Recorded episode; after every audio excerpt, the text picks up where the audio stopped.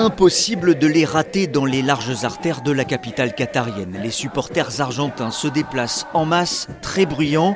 Ils sont 35 000 selon la fédération, 35 000 à croire que l'heure de l'Albi Célesté, le surnom de l'Argentine, est venue, comme celle de Lionel Messi. Un capitaine pas souvent en réussite avec la sélection, mais ça pourrait changer, espèrent Mathias et Nicolas.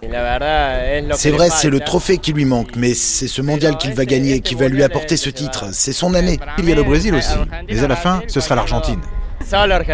L'Argentine et ses deux étoiles mondiales un peu poussiéreuses, 1978 et 1986, mais depuis quelques mois, c'est tout un pays qui se remet à espérer. L'Argentine reste invaincue depuis 36 matchs et Lionel Messi y est pour beaucoup. Le déclic a été la victoire en Copa América l'an passé. La Copa América, c'est la coupe que je désirais depuis le plus longtemps. J'ai beaucoup gagné avec Barcelone, mais jamais avec la sélection. C'était le trophée qui me manquait.